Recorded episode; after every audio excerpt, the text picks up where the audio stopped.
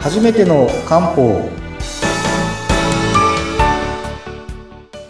はい、えー、森の都の漢方薬局雲龍堂の佐藤です。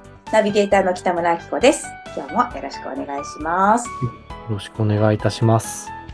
さあ、前回から夏の養生のお話が始まっております。ですね。まあ前回はまあ夏とはっていうお話をちょっとさせていただいたんですけど、まあ簡単にまとめるとはい。覚えてますか？ でもさすがに覚えてる気 がする。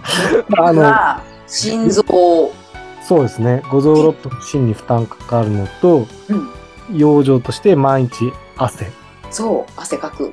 ですね。はい。で味がおわかりますか？苦いものを食べましょう。そうですね。うん、苦いものとか、あと色で言うと赤いものですね。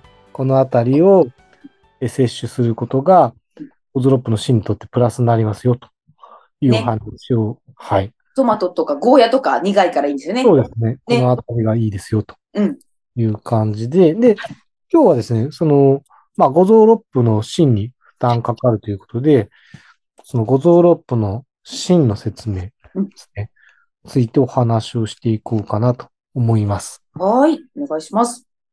で、真の機能って何ですかというと、一つはですね、現代科学と全く同じことを言ってます。はいえっとそれはポンプ機能ですね。血を送り出す。そうですね。車で言うとエンジンみたいなうん。ところなので、はいなので、すごいですね、その、まあ、血液を送ると同時ですねうんう、エンジンってもう一つ特徴、どんな特徴ありますかえ、待ってください。あるものを発生させちゃうんですよちょっと待って。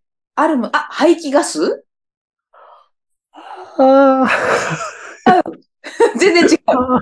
いや、まあ確かにね、自動車ならそう ですね。確かに。うんでも実際体で起きるのはですね、はい熱です、熱。あ、熱か。そうか。エンジンプレイをしたら熱。だから必ず、まあ自動車のエンジンって冷却システムがついて、うん。うんまあ熱逃がしてあげないとオーバーヒートしちゃうっていうことで、うんですよね。なので、えっと、こう、熱を生み出しやすい。はいっていうことは逆に言うと熱に弱いんですようんうんうん。だから夏負担かかりやすいっうん。ていうのと、もう一つですね、えっと、前回ちょっとお話ししたんですけど、まあ冬はできるだけ動かないように、あまり無理しないように、はい。で逆に夏は多少無理が効くとうんいうお話をしたんですけそどうで、すね。はい。簡単に言うと、まあ一番活発に動くわけですよ。うんうんうんうん。ただ、エンジン的に見れば負担かかりやすいん ですよ。うーん、動くから熱が、熱が作られている。でも暑くて熱こもられやすい。ああ、そのう。に活発に動くから、うん。すごい、まあ、エンジンに負担かかりやすい時期なんですよ。要は暑いのに一番動かすみたいそうですよね。うんでも気温は高いからしょうがないですよな。ね。そうですね。。うんな。ので、そういう意味で夏っていうのは五臓六腑の芯に負担かかりやすいので、芯のケアが必要ですよとうん。いうふうになるんですが、はい。もう一つですね。はいもう一つ芯の重要な機能があって、これはちょっと現代が、あの、現代医学的ちょっと違う、えー話があって、はい実はですね、精神活動と深く関わるという考え方があります。精神活動ってことは心ですか記憶とか学習とあか。あで、これが理由が、まあ、例えば、うんと、リラックスしてる時とか緊張状態で心臓の動機、バクバク動いたりゆっくり動いたりうんうん。要は感情的な部分とかは、あとハートで捉えるとかよく言ったりするじー。もうハートで感じろって。ゃないですか。ああいう結構精神的な部分が、はい。真と深い関係があるのは別に、あの東洋、西洋関係なくそういうふうに言われるわけえですよー、どねう。せよかんない心でっうん。ていうふうに言われますよね。うん。実際はもう一つ言うとですね、結構精神活動重要なのはやっぱり脳血流なんですよ。脳の血流。そうですえね。ー。だから、適切な血液が、まあ、うんポンプ機能でうん、ちゃんと脳にも回ってることで、いろんなその精神活動が担保されるっていうのもあるので、まあ、いろんな面で昔の人はですね、五臓六腑の真というのは精神活動と関係が深いというふうに考えてたんですね。ななので、、じゃあ五臓六腑の真がうん、あのー、乱れるとどういうことが起きますかというと、はいまず分かりやすいのはポンプ機能なんでうん、例えば息切れとか、あ病あ、気とか、不整脈。ここら辺は分かりやすい不。整脈、はい、はい。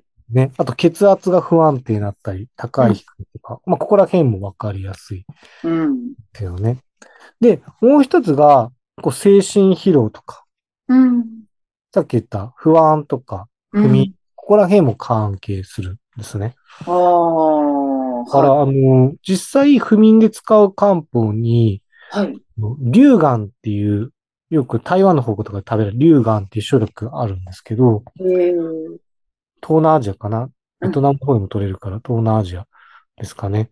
えっと、そういう龍眼っていうのは、ゴゾロって心臓の芯にいいんですけどうん、龍眼は、その、不眠で使う漢方とか入ったりするんですよ。乳がんってもともと原料なんですかあ龍眼って植物で、まあ、植物。ナツメとかクコの実とかあんなような感じで甘い。あー。結構甘いんですよ。へえ。で、それを、まあ、ゴゾロップで芯に入るっていうことで、龍眼が入った漢方薬とかあるへんですえ。ね。それをあの概要欄に書いておいてくださいね。乳がん。あー、はい。すごい忘れそうで。乳がん、どんな字なんだろう漢字。難しいです竜か。の、竜の目です。あ、竜の目。ああ。へえ。それこそなんか竜の目、その赤い丸い実なんですけど、はい。乾燥して熟成させるとちょっと黒っぽくなるんですけうどん、としては。なってる実自体は赤いち、なんか丸い形で、それが竜の目のようだっていうことで、竜眼っていう名名前。がそのまんまでついてる。なんか名前だけ見ちゃうとずっと力強いんですけど、うん。飲むと甘い。そうですね。うん。それが、えっ、と、今言った芯に入るってことで、そういう精神活動に使われる。うん。あともう一つですね。はい。うーんと、結構、あの、舌とか口、口内、口とかに関係してて、はい芯に熱がこもるとですね、舌にも熱がいってしまって、ほうほうほあの、実は舌が先赤くなったり痛くなったりすると、五臓六腑の芯を改善する漢方を使ったりします。う。へえ。結構それは効くんですよ。時々なんか口の中が、なんか、なんかちょっとな、なんていうのあのー違和感あるとき、たまにですけどありますけど、それって熱ですか熱が。そういう時は結構、芯の、五臓六腑の芯にも、にも使うと、結果が出るんで、へえ、いうことはあります。へえ、繋があっんてまるんりです関ね。係なさそうに見えるんですけど、うん。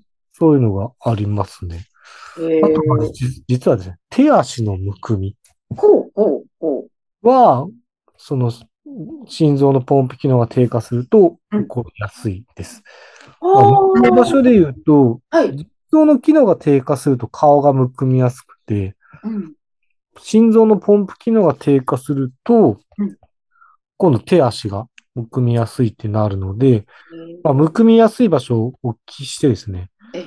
まあ、まあ、両方って言われればちょっと混ぜたり、うん。別で全体的に水分代謝上げるものを使ったりするんですが、はい。まあ、ひたすらに手足がむくみますって言ったらもう、ポンプ機能を考慮しますし、顔がむくみますよって言うと、腎機能を考慮すると。あどうします。うーん。なので、まあ、もういわゆる心臓のポンプ機能に関係する動悸、息切れ、不整脈とか、精神活動とか、はい。舌の問題とか、はい。ね、こう、あと手足のむくみとか、こういう問題が、うん五臓六腑の芯が乱れると出やすいですよとうんへえ。なります。ね、うんで、もう一つが、いうんと先ほど言った夏に起こるうん問題っていうのが、結局心臓に負担かかると。って言いましたよね。へえで、理由が、一番活発になる、動くうん。ということと、あとですね、えー夏、熱がこもってしまうとはいいうこととですね、そこにもう一つ言うとですねうん、実際大変なのが、まあ、やっぱ汗かきますよね。書きます。で、血液の水分減る。となると、血液の粘性が上がっちゃうんですよ。あ、ネバッとしてくる。そうですね。はいはいはいだからはい。うん、えっ、と、心臓に熱こもるはうん、一番奥はうん、血液の粘性上がってるわ。 で、どんどん負担が増えてしまうっていうのが夏の死にかかる理由あ、あなれですよね。粘性が上がるってことは血の巡りが悪くなるってこと。の。動かしづらくなるわけ。そういうことですよね。血液に熱こもっちゃってっていううんうん。うん。なので、多分血液の熱を除くというようなお話も、まあ、しますし、うん。夏バテっていうと、要は血液にこもった熱抜きますよとか。うん。あとはその汗が出すぎても困るので、うん。まあ適切な汗よりも、なんかちょっと多めに出る場合は汗の出過ぎを防ぐとあいうようなことだったりとか、あとはまあ心臓のポンプ機能にとって良くなるようなものを使ったりとか、ーうん。あとは、多めにどうしても熱を、こう、あ、水分多めに取ってしまうので、それが残らないように水分代謝を上げるとか、うんうんそううんいうようなものを夏バテ防止の漢方で使っていくんですね。へなーので、夏に起こる問題と、次、まあ、実際夏バテ防止で使う具体的な漢方をうんうんうん次回お話ししていければと思っております。はい、夏バテ防止。